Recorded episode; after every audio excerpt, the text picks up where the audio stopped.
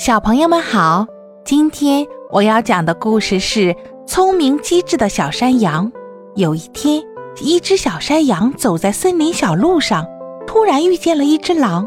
小山羊害怕极了，担心被狼捉去吃掉。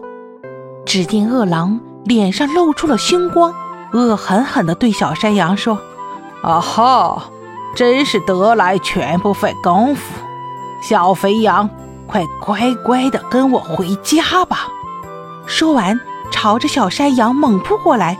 小山羊赶紧逃跑，但是小山羊没有狼跑得快，跑了一段路，轻易的就被狼捉住了。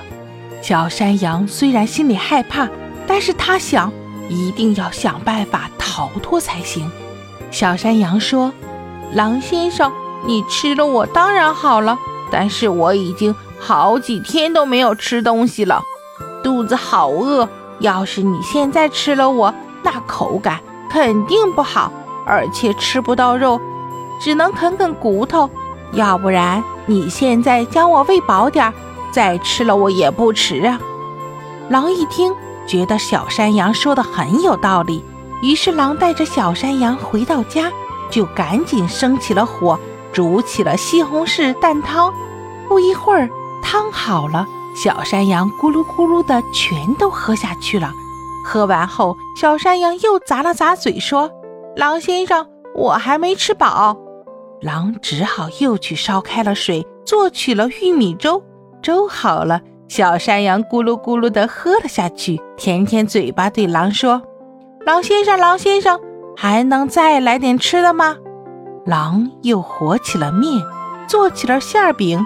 等馅儿饼好了，小山羊咕噜咕噜的又吃下去了，摸摸肚子说：“狼先生，我吃饱了，你可以吃了我了。”但是，一直没听到狼回答。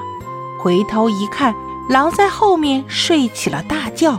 原来是因为它太累了，所以呼呼的睡起了大觉。小山羊一看到这样，赶紧推开了门，跑回家去了。小朋友们，这只小山羊聪明吧？我们也要学它一样哦。遇到坏人，不要慌张，要多想办法。